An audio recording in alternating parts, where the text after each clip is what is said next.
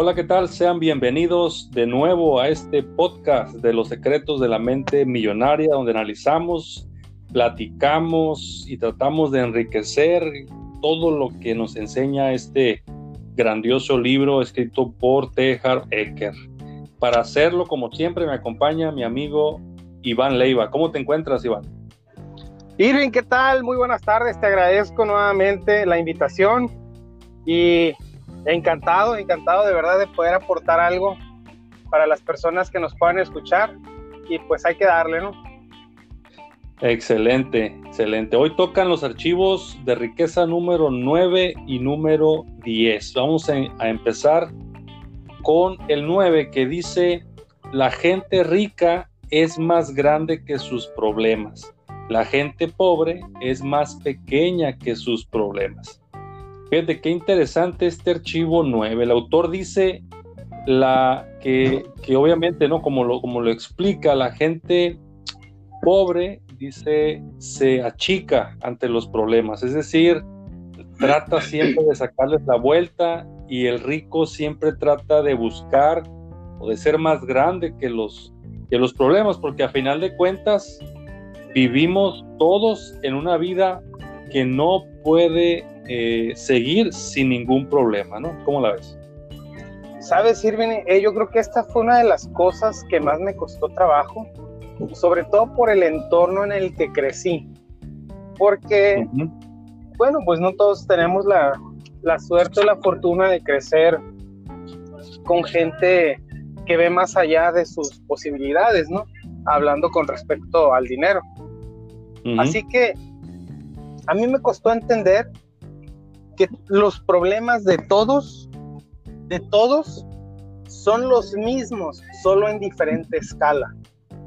Es decir, si yo percibo un sueldo de 10 mil pesos mensuales y me endeudo, mi problema va a ser grande en base a esos 10 mil pesos, ya sea que, que me extralimite con los pagos o, o que los tenga por debajo, que si alguien que genera 100 mil, 500 mil, un millón mensual, pide un préstamo de acuerdo a esa posibilidad. Entonces, los problemas son los mismos, ¿no? Y a mí me costó entender, me costó entender que yo no era el centro de atención, ni tampoco el centro del universo con respecto a los problemas que me rodeaban. Y lo que me ayudó fue escuchar los problemas de otras personas, eso me enseñó a mí a valorar que muchas veces mis problemas no tenían punto de comparación con los de otras personas. Y ahí es donde yo fui, donde comencé a tener un punto de equilibrio, no al menospreciarme, ¿no? Sino a, a ver cómo podía resolver mis problemas sin caer en ellos, sin estar dentro de ellos, sino minimizarlos y trabajar para salir de ellos. Así es, así es. Y es que, y es que los problemas, vamos a tratar de etiquetarlos, son como pues dolores de cabeza, ¿no? Nos provocan incomodidad, nos provocan incertidumbre, son cosas que nos, nos provocan también ansiedad. Y, y como explica aquí el autor, dice, los pobres harán cualquier cosa para evitar problemas. O sea, si tú le planteas a alguien que tiene que salir de su zona de confort y enfrentar nuevos problemas, eh, dice, el pobre siempre va a decir, no, ¿para qué? Si aquí estoy, estoy bien a gusto y bien tranquilo y no me quiero meter en otros, en otros problemas. Es válido, ¿no? Hasta cierto punto, cada quien está en la libertad de, de quedarse donde está. Sin embargo, el, el llamado es, es a seguir creciendo y no vas a crecer mientras no enfrentes nuevos problemas o no enfrentes nuevas situaciones. Me, gusta lo que dices, no somos el centro de los problemas, o sea, los problemas no discriminan, pues no se siente usted especial porque tiene, los tiene todo mundo, ¿no? Chicos, grandes, como decías, en mayor o menor escala. Entonces, sí es cierto, te da un mejor contexto cuando escuchas problemas de otras personas, que obviamente son problemas a veces pues más grandes, ¿no? O realmente que, valen más. Eh, yo por ahí he a una persona, a una persona de dinero, una persona que, es próspera económicamente y, una persona exitosa, la otra vez platicando decía, mira, mientras el problema se pueda arreglar con dinero, la verdad es de los problemas más facilitos que tienes en la vida, me dice, porque habrá problemas que no se puedan resolver con eso, me dice. Entonces, ahí sí ya requieres de otro tipo de situaciones, pero, pero si es una deuda, bueno, bien lo dices, es un problema, tendrás que hacer ajustes, tendrás que aprender a administrarte, sin embargo, al final de cuentas, si lo puedes resolver dentro de tu contexto financiero, económico, pues al final de cuentas se va a resolver. Decía un psicólogo, si son problemas que, que puedes resolver, dice, que están en tus manos resolverlos, dice, ¿para qué, te, ¿para qué te preocupas? Y si no están en tus manos, dice, resolverlos, pues ¿para qué te preocupas también? ¿no? Entonces, yo creo que es la perspectiva o la visión ¿no? con la que enfrenta el pobre, lo enfrenta como, ay, no, un problema, o sea, que, que, y el rico lo enfrenta como, es un desafío, es un obstáculo y de aquí voy a brincar y voy a brincar más alto y voy a poder resolver, resolver problemas, que al final de cuentas, Iván, si nos ponemos a analizar las personas más exitosas, las personas más prósperas en esos aspectos económicos y lo que tú quieras, son personas que aprendieron a resolver problemas que la mayoría de la gente no está dispuesta a enfrentar. Mira, la verdad es que cuando tocamos estos temas, lo que nos debemos comenzar a plantear es cambiar la palabra problemas por oportunidades de crecimiento, ya que de los problemas que tú tengas y la capacidad que tengas para resolverlos, va a ser, va el crecimiento que tú tengas. Aquí sí quiero ser muy enfático con estos ejemplos porque Harv Ecker los, los menciona, ¿no? Dice, bueno, imagínate que tú tienes un problema de grado 3, pero tú ya eres una persona de grado 8. Obviamente te vas a reír del problema, porque el problema pues es un, es un grado 3, mientras que tú ya eres una persona de grado 8, ¿no? Y yo creo que muchos, estando en el, en el lado del, del grado 8, incluso ya nos tomamos la libertad hasta de dar consejos a personas del grado 3 sobre cómo enfrentar esos problemas o sobre cómo salir. La realidad de las cosas es que cuando tú te metes en un problema, por así llamarlo, porque los problemas que yo me, en los que yo me he metido han sido de inversiones, de crecimiento, obviamente, ¿no? Sí. Yo me he dado cuenta, Irving, que también se abren muchas más oportunidades de inversión, de amistades, de educación. Llámale y ponle el nombre que tú quieras, pero cuando tú te metes a un problema, se abre el mundo, se abren las posibilidades, se abren las oportunidades y oportunidades que no sabías que estaban ahí, pero todo te conduce a algo mejor por haberte metido en un problema, ¿no? Sí, al, final de cuentas, eh, como bien lo dices, ¿no? uno va creciendo conforme los problemas o los obstáculos que va venciendo. Es como la cuestión física, ¿no? Un deportista eh, que empieza, por ejemplo, un maratonista, ¿no? Primero tiene que resolver el problema de, no sé, de un kilómetro, de cinco, de diez, hasta que vence eh, e, ese, ese, obstáculo de los 42 kilómetros, si no me equivoco, del maratón. Entonces eh, vamos creciendo, ¿no? Vamos creciendo. Entonces, como bien lo dices, si él ya corre un maratón, ya corres un maratón de 42, quien esté batallando por correr 5 o 10 kilómetros, pues podrás darle uno que otro consejo porque tú ya pasaste o ya venciste ese, ese problema. No me gusta aquí el autor que dice que, habla, habla del, contenedor de la riqueza, ¿no? Dice que si tu contenedor es pequeño y tu dinero es grande, lo vas a perder, o sea, tu, tu contenedor se va a rebosar, ¿verdad? Del dinero sobrante y se va a desparramar por todos lados. Esto ya lo hemos platicado, ¿no? Si no estás listo tú como persona para recibir riqueza, para recibir prosperidad en la vida, se te va a desparramar y la vas a, la vas a echar a perder o se te va a ir, pues se te va a escapar. ¿Por qué? Porque tu contexto, tu contexto emocional, tus capacidades financieras, eh, actitudinales,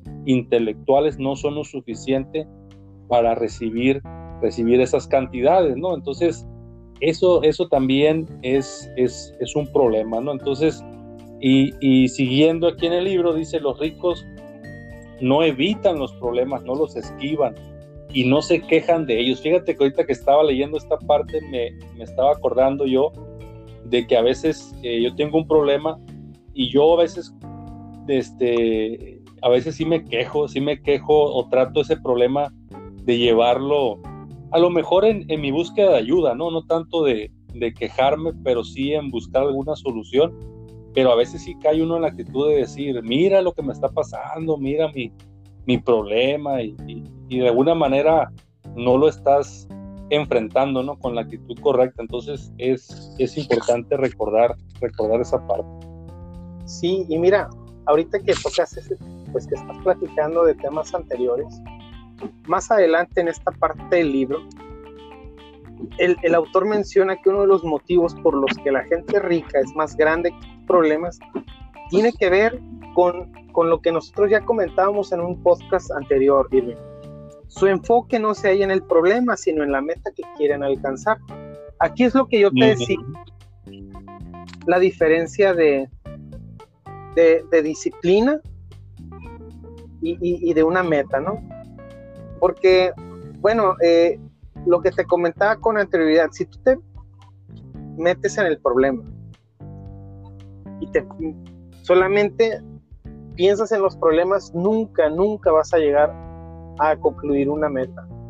La diferencia entre una rutina y tener disciplina es que tú, por ejemplo, estás yendo al gimnasio y puedes ir todos los días una hora, pero al final del mes, si no logras nada, eso no va a ser disciplina. La disciplina llega cuando tú tienes una meta.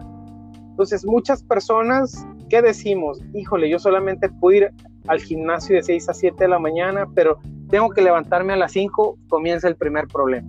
Necesito modificar mi forma alimenticia, segundo problema.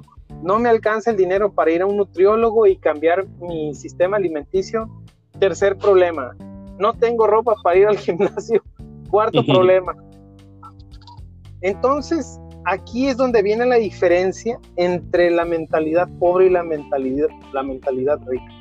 Si tú te pones a pensar y dices, al final de este mes voy a bajar dos kilos, no va a importar nada en el mundo, nada.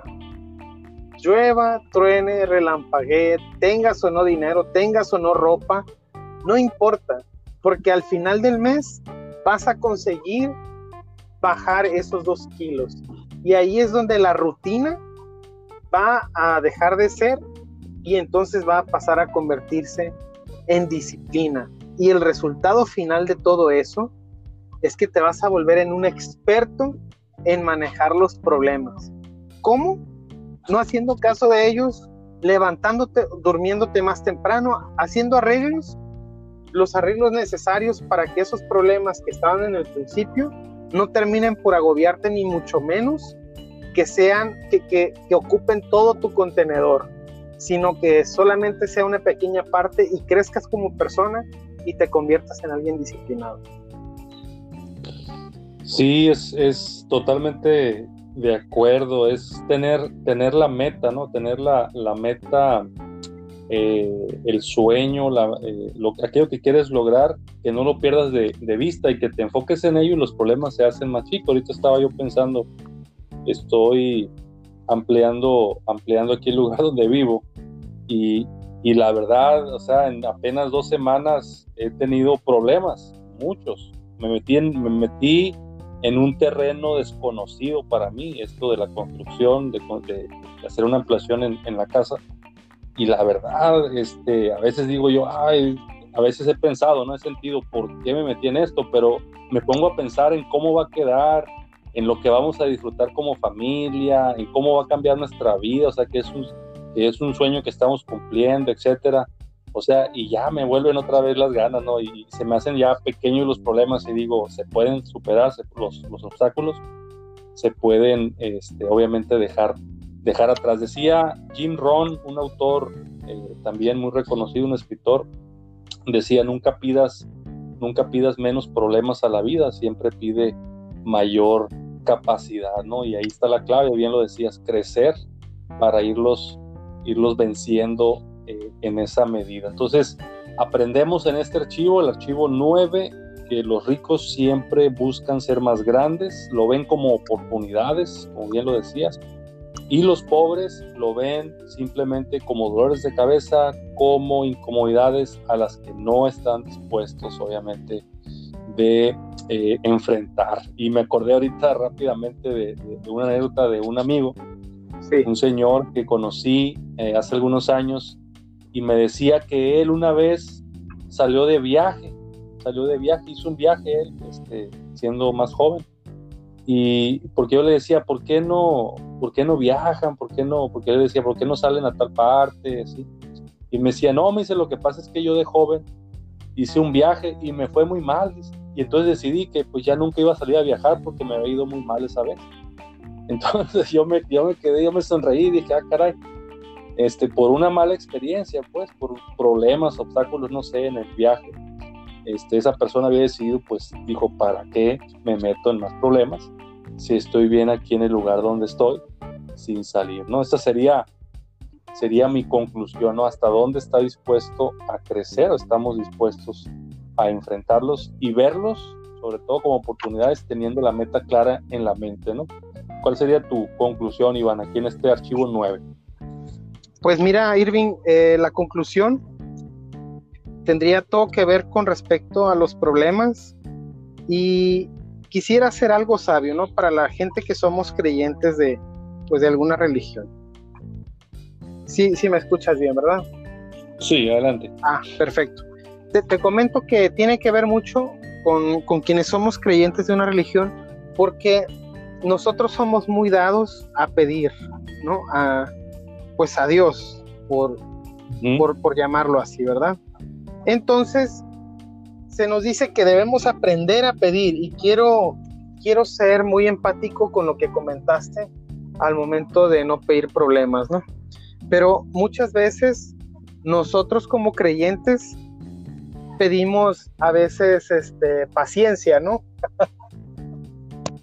Pero la mayoría de nosotros no sabe qué en realidad se necesita para tener paciencia, ¿no?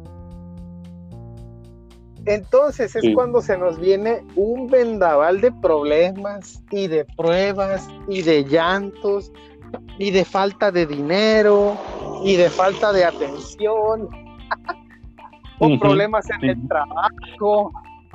El caso es que como no estamos dispuestos a realmente aceptar eh, la forma natural de adquirir paciencia, terminamos por estresarnos y terminamos de igual manera gritando al cielo que porque si pedimos paciencia se nos vino todo lo peor, ¿no?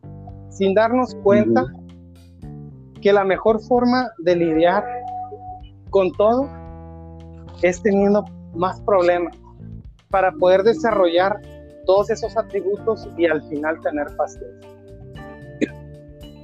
Es correcto, es correcto. Los, los mismos problemas o los mismos obstáculos harán que desarrollemos esas, esas virtudes ¿no? que buscamos o que pedimos Así con, es. Tanta, con tanta vehemencia. Archivo número 10 de riqueza. Los ricos son excelentes receptores y los pobres son malos receptores este archivo, Iván, para mí, o sea, fue un cambio en la mentalidad muy grande, en especial este, el 10, porque a mí no me quedaba claro, ¿no? Ahorita vamos a hablar y a profundizar en esto, pero el archivo 10, esto de ser receptores, cuando lo leí, la verdad, dije yo, ah, caray, pues ya me cayó el 20, o sea, ¿cómo es posible, no? Entonces él dice que los pobres son malos recibiendo, estamos acostumbrados a que que se diga es mejor dar que recibir, ¿no? Y desde ahí empiezan una serie de paradigmas, de actitudes que han sido heredadas por nosotros desde siempre, porque eh, hemos aprendido a veces que no nos merecemos las cosas. Es decir, a veces no queremos que, que nadie eh, eh, nos dé algo porque no queremos, una, molestar, ¿no? No queremos incomodar. Y dos, no nos sentimos lo suficientemente aptos para ser merecedores de esto. Y esto lo comenta el autor de que tiene que ver pues con un baja autoestima producido por nuestro condicionamiento desde niños, como cuando nos decían que, que éramos, eh, que éramos malos, que habíamos hecho algo que no era correcto, en fin. Y, de esa manera nos, nos íbamos achicando, por así decirlo, y, por lo tanto, de manera inconsciente hoy nos sentimos de adultos. Me ha pasado, me ha pasado a mí muchas veces que, que no me siento merecedor a veces de algo, es decir, eh, aunque pudiera, pudiera obtenerlo en mi vida, a veces creo que, que no soy lo suficientemente bueno, ¿no? Y tiene que ver con estos condicionamientos que llevamos, pero este es un tema, es un tema muy a veces eh, sensible en esta cuestión de saber recibir. Mira, es un tema muy complejo, Irving, porque tiene todo que ver con tu autoestima. Y la verdad es que mientras uno crece, se topa con amistades que no hacen otra cosa que herir tu, autoestima, ¿no? De una forma o de otra. Habemos quienes pasamos con, con el problema del acné y que yo creo que muchos se podrán eh, entender conmigo con este tema, que a veces nos sentimos feos, ¿no? y ponle que estemos, ¿no? el tema del acné es un tema demasiado delicado, un tema de estética, un tema de, que no te gusta verte así. Pero bueno, te toca estar, te toca estar así. Y te puedo mencionar diferentes problemas, ¿no? Con el pelo, con, con enfermedades, etcétera. Pero regresando nuevamente al tema de la creencia. Eh, Eker lo que menciona es, imagínate que Dios tuviera un sello al momento en el que vas a venir a, la tierra y pusiera un sello y te dijera valioso, no valioso, valioso, no valioso. Sería algo completamente loco, ¿no? Entonces, él dice que tú y nadie más que tú se pone el sello de valioso o no valioso y al final tú eres el que decide cómo vas a hacer tu propia historia. Con respecto a que, los pobres son poco receptivos, la verdad es que la mayoría de la gente no sabemos escuchar. Solamente queremos omitir nuestra opinión y muchas veces no está fundamentada esa opinión. Por lo que siempre, siempre es considerable, en primer lugar, escuchar, aprender, poner en práctica, tener experiencia y si ya estás capacitado, poder emitir una opinión. Pero la verdad es que no somos así y muchas veces creemos tener la razón sin haber pasado por el proceso que acabo de comentar. Así es, así es. Bien, bien lo has explicado. Esta es una de las razones por las que somos malos receptores o los pobres son malos receptores. Tiene que ver con el autoestima, la forma en que fuimos condicionados, las experiencias que nos han marcado y que, pues hemos sentido que no somos lo suficientemente valiosos como para, como para recibir, ¿verdad? Como para recibir. Entonces, sí es importante, es complejo porque, porque ahí ya estás involucrando de cuestiones emocionales, psicológicas, ¿verdad? Que tiene uno que analizar, que uno mismo tiene que trabajar, por así decirlo, uno mismo. Eh, y, si, si fuera necesario incluso buscar ayuda, porque, porque sí es, es, es un tema que afecta de manera inconsciente. Me llama, me llama la atención porque aquí dice, el autor usa la palabra sabotear, o sea, te saboteas subconscientemente tu prosperidad. O sea, te dice a ti mismo, es que te has portado mal, así que pues no mereces no mereces prosperidad y de esta manera te saboteas pues a ti mismo, es decir, se te caen, te caen las ventas. Y te cuento, te cuento algo, algo que me pasó a mí una vez, eh, yo con, con, el negocio que tengo de, de, venta de, de, artículos para spa por, por internet, me recuerdo que una vez me cotizaron unos equipos, unos equipos este, que, que yo vendía, eh, pero de un precio, estamos hablando ya eh, en, cientos de miles de pesos, recuerdo que eran la cotización. Entonces, para mí, en ese momento era un mundo, era, era, o sea, estaba muy lejano de esas, de esas, de esas ligas, ¿no? Por así decirle. Este, entonces, eh, me acuerdo que seguimos el procedimiento, le mandé la información, todo, número de cuenta, este, andaba yo haciendo arreglos, cómo iba a hacerle para la cuestión de los impuestos y toda la cosa, estaba ya cerrada la venta.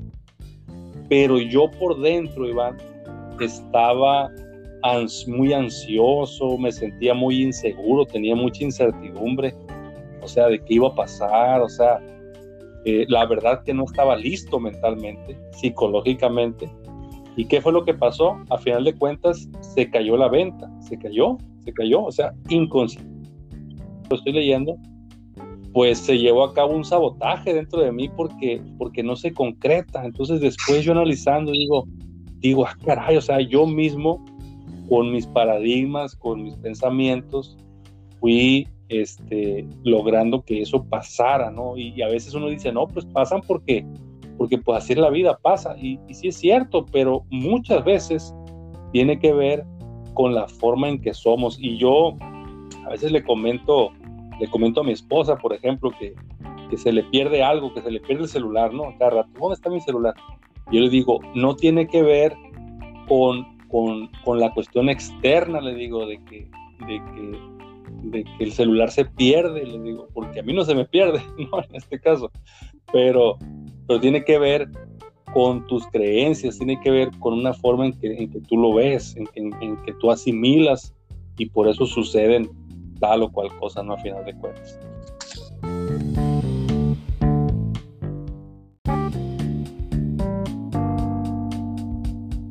Ok, terminando la idea, te decía que cuando, cuando tú quieres dar, ¿verdad? Que toda esta parte de dar y recibir es, esa energía. Cuando no puedes tú dar porque alguien te rechaza esa energía, no consigue expresarse y se, estanca. Esa energía atascada se transforma entonces en emociones negativas. Y yo creo que una de las cosas que aprendí yo, y yo creo que tú también la aprendiste en el tiempo que nos tocó servir como misioneros de, nuestra iglesia, andando lejos, lejos de casa, ya con, gente que, apenas conocíamos, era que la gente nos ofrecía muchas cosas. La gente te ve solo por allá, ¿verdad? Este, sirviendo, prestando servicio, hay gente que te ofrece todo, o sea, todo lo que puede, y gente que, no tiene nada, a veces muy, muy, muy poco, y te ofrece, y, y uno está acostumbrado, estaba acostumbrado yo a, a decir, no, no, gracias, no, gracias.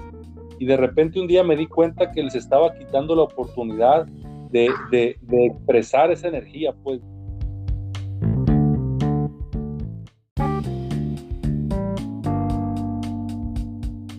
Que, que, yo aprendí a recibir, pues aprendí a recibir más y a decir sí. Sí, claro que sí. Recuerdo una vez que, que llegué a casa que llegábamos nos daban de comer. Comí como en tres o cuatro casas estaba por reventar, por reventar ya de todo lo que comí, pero, pero con una satisfacción de la comida que estaba muy rica y aparte la gente era muy feliz, era muy feliz compartiendo, pues dando, y uno como buen receptor, pues permitía eso, ¿no? Entonces, fíjate, fíjate qué interesante, ¿no? Esa parte de, que, de que, si no das, te quedas con energía. Y, y aquí hay una, una pequeña anécdota que viene en el libro de los siete hábitos de la gente altamente efectiva que comenta COVID. Dice que, que hay dos mares, el, el, mar, el mar de Galilea y el mar muerto. Dice que en el mar muerto, pues todos sabemos, no hay vida, por eso se le llama así. Es un mar que es de, tiene una alta concentración de sales y, no puede haber vida marítima, pues no, no pueden ellos sacar comida a los pescadores. Dice, este mar lo que tiene es que es alimentado, dice, por un río. Y cada gota que entra al mar muerto, dice, ahí se queda, se estanca esa agua, dice. Y eso hace que sea un mar muerto, dice. Sin embargo, el mar de Galilea dice que es un mar próspero, productivo, donde la gente hay ciudades alrededor de ese mar, pescadores, todos los días sacan comida, sacan este pescado para vender y para comer. Y obviamente hay, hay, mucha, mucha más producción.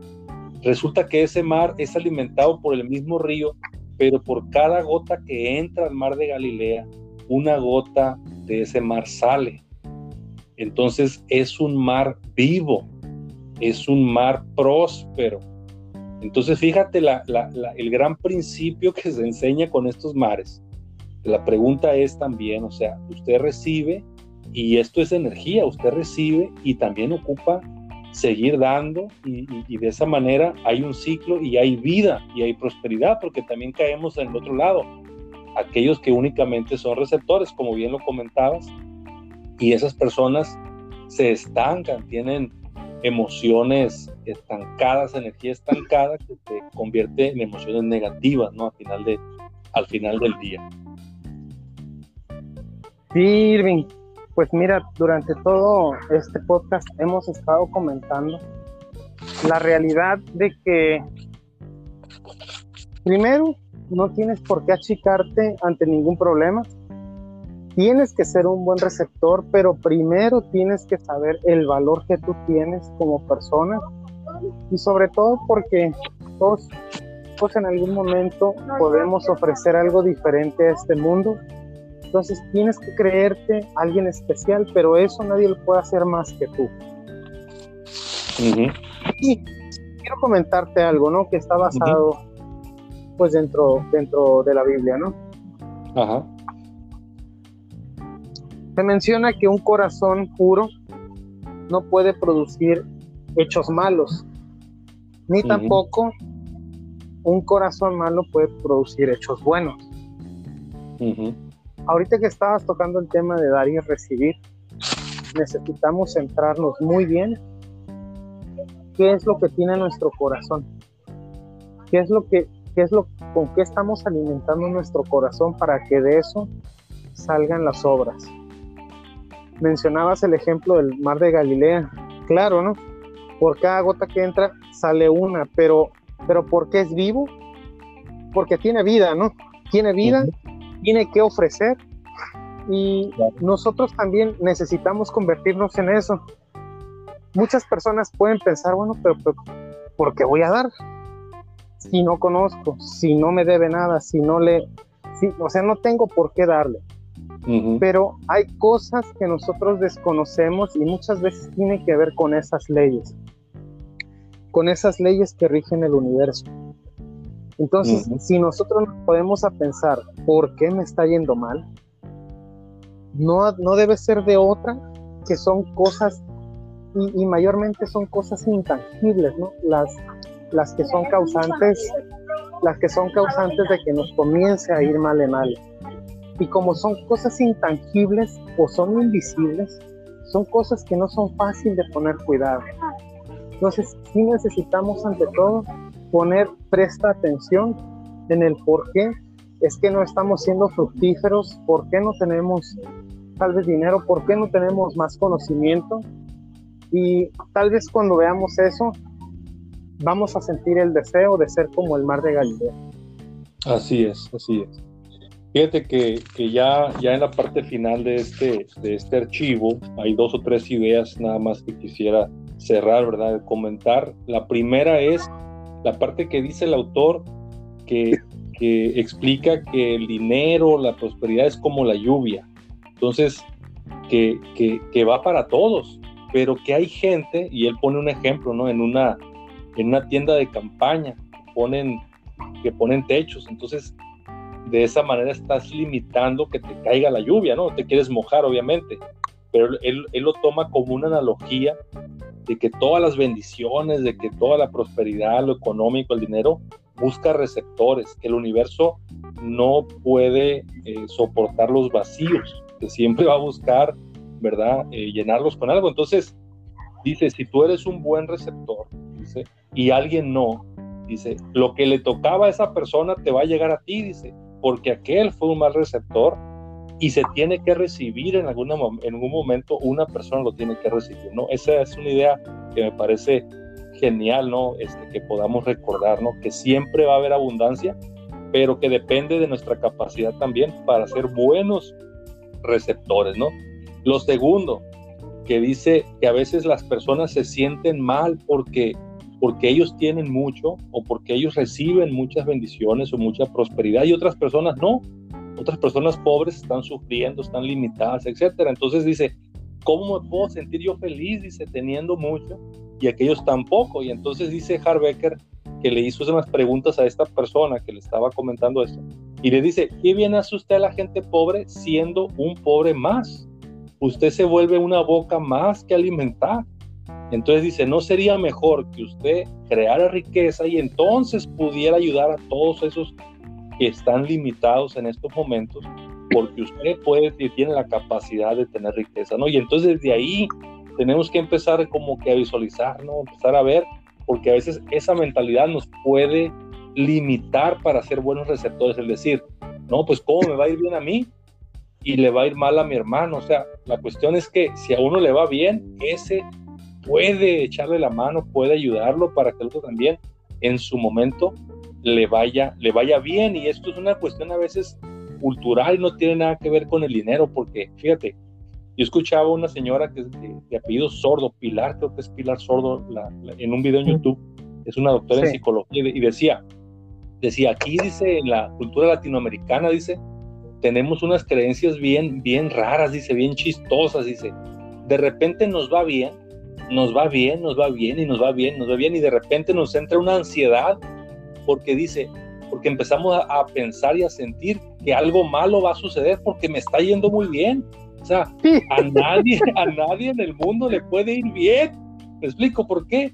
Porque estamos saturados de noticias negativas, de tragedias, etcétera, de mucha basura, que cuando nos empieza a ir muy, muy bien, estamos que como que esperando el trancazo donde, ¡pum!, ya se nos va, se nos va a desinflar el globo, porque tenemos una mentalidad acostumbrada a la tragedia a veces, a lo negativo, y a nadie le puede ir bien siempre. Y yo creo que eso es también un detalle que necesitamos trabajar en nuestra mentalidad, ¿no? Entonces, yo quería nada más a manera ya de últimos, últimos pensamientos del libro, ¿no? ¿Qué, qué me dices, Iván? Sí, mira, eh, tocando el tema del, del cómo es que eres buen receptor y cómo necesitas dar también, me ha tocado ver los comentarios en muchos grupos de WhatsApp de gente a la que le ha ido bien, que empieza a poner métodos, ¿no? Para que puedan adquirir algún curso electrónico o puedan comenzar a vender en internet. Gente que le ha mm. ido demasiado bien, ganando miles y miles y millones de dólares. Y los primeros comentarios que siempre hacen son, bueno, y si te ha ido tan bien, ¿por qué estás vendiendo un curso? bueno, si te está yendo tan bien, pues continúa, ¿no? ¿O qué? ¿Me quieres estafar o qué? Entonces, ahí es donde tú te das cuenta, ¿no? Están las dos partes. Y me atrevo a llamar al emprendedor, al que está vendiendo el curso como el Mar de Galilea, y al que no, y al que, y al que hace esos comentarios como el Mar Muerto, ¿no? Porque seguramente, pues Robert Kiyosaki, Gran Cardón y, y muchos otros más saben que necesitan dar, dar qué capacitación, conocimiento, métodos de enseñanza para que también les pueda ir bien. Y ellos lo entienden, ellos, ellos saben que como ya tienen, tienen que dar. No porque les vaya bien o porque ya tengan la vida resuelta, van a dejar de dar, sino es todo lo contrario. Ellos, ellos, ellos entienden esta parte. Ya fueron buenos receptores y están en la posición de poder enseñar, en la posición de poder dar, porque saben que necesitan dar otra gota de lo que ya han obtenido. En su caso, Carlos Muñoz también lo entiende y muchos otros personajes que han escrito libros, ¿no? Claro, claro. yo al principio del póster comentaba lo siguiente, los problemas en escala son los mismos para todo el mundo. Las oportunidades en escala son las mismas para todo el mundo y las oportunidades de servir en escala son las mismas para todo el mundo. Entonces nosotros debemos identificar dónde podemos ayudar, dónde podemos servir e indudablemente que comencemos a hacerlo porque si bien tenemos salud, es algo que estamos recibiendo, por lo tanto necesitamos regresar algo de eso. No, no necesariamente tiene que ser en base al dinero, sino que en retrospectiva que sepamos bien qué es lo que estamos recibiendo y sepamos que tenemos que dar para no conservar esa energía. Así es, así es. Y yo creo que, que parte de nuestro, de nuestro pequeño ¿no? granito de arena este, es compartir, compartir estos podcasts ¿no? con personas que puedan, que puedan escucharnos, que puedan recibir esta información que, nos, que para nosotros ha sido pues de gran ayuda, ¿no? nos, ha, nos ha ayudado y, creemos también que les puede ayudar a, a otras personas. Eh, entonces, cerrando y, concluyendo, ¿verdad? estos dos archivos de riqueza que hemos analizado. Número uno, eh, los ricos siempre buscan eh, superar, buscan agrandarse, no esquivan los problemas. Y los pobres, dice, siempre se hacen pequeños, buscan evitar cualquier problema para no sufrir o para no tener incertidumbre, no incomodarse. Sin embargo, hemos aprendido que para crecer necesitamos eh, eh, tener, tener situaciones que nos incomoden, que, nos causen incertidumbre para poder crecer, para poder este, lograrlo, ¿no? Y, fíjate qué interesante, ¿no? En esta cuestión de los problemas. A un niño, a un bebé, cuando, cuando vemos cuando vemos que tiene un problema, por ejemplo, para caminar, ¿no? Que está aprendiendo a caminar eh, y se cae, este, no, lo, no lo logra, ¿verdad? Pierde el equilibrio, etcétera ¿verdad? Dice, los papás no le dicen, ya, ya no lo intentes porque, porque ya fracasaste, o sea, ya, ya, ya no lo intentes. No, sabemos que tarde que temprano lo va a lograr. Sin embargo, dice, eso ya no lo hacemos cuando son grandes. Dice, creemos que cualquier tropiezo, que cualquier falta de equilibrio ya no la va a hacer. Y le decimos, ay, déjale, ahí muere. No te metas en eso, porque no, hombre, no, no la, no la vas a lograr siendo que de bebés y de niños, pues teníamos la seguridad que lo iban a lograr, ¿no? Y creo que podemos aprender mucho de eso.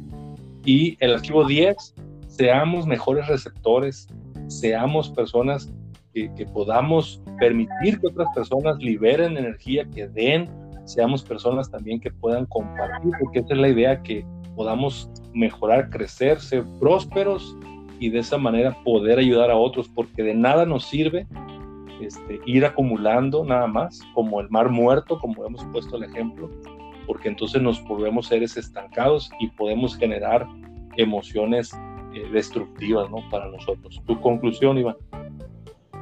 Mi conclusión que de verdad yo quisiera esperar que, que podamos ser un granito de ayuda para todas las personas que nos escuchan, que, que, que puedan creer al igual que nosotros que en algún momento obedecer ciertas leyes nos ha permitido crecer como personas y pues que nos ha permitido que nos vaya mejor también en nuestros ingresos al hacer cambios radicales con ayuda y apoyo de este libro, que yo estoy seguro que todo esto sin duda alguna va a traer mucha pues mucha felicidad en algún tiempo, ya que se realicen estos cambios para las personas que nos están escuchando. Quiero ser también muy puntual al decirles que todas estas cosas funcionan si se aplican y que tengamos cuidado con las personas que nos rodeamos, con lo que dejamos ir, con la energía que nosotros soltamos y que podamos de verdad poner en práctica todo lo que todo lo que nosotros pues les transmitimos que sin duda alguna ya, ya tenemos algo de experiencia en nuestro vivir. Muchas gracias, Iván. Te agradezco tus palabras, ¿verdad? El tiempo que puedes dedicar junto conmigo a analizar esto es realmente algo enriquecedor, enriquecedor poder seguir analizando estos principios, como bien lo hemos comentado antes. Y nuestra única intención es esa, como bien lo has comentado, las personas puedan aprender un poco, puedan buscar por sí mismos, ¿verdad? Comprobar por sí mismos si estos principios o estas leyes de las que hablamos realmente son, son verdad y realmente funcionan, porque estos principios no, no se limitan a cierto tipo de personas, no se limitan a cierto eh, sector geográfico, no discriminan, se aplican tanto para chinos, para este, africanos, mexicanos, etcétera. Entonces, que podamos recordar eso y podamos seguir aprendiendo de este gran libro, Secretos de la Mente Millonaria. Gracias, Iván, y nos vemos en el próximo podcast. Muchas gracias, Irving. Que tengas un excelente día e igualmente para todo el auditorio. Que pasen. Que, que... Gracias y saludos. Hasta pronto.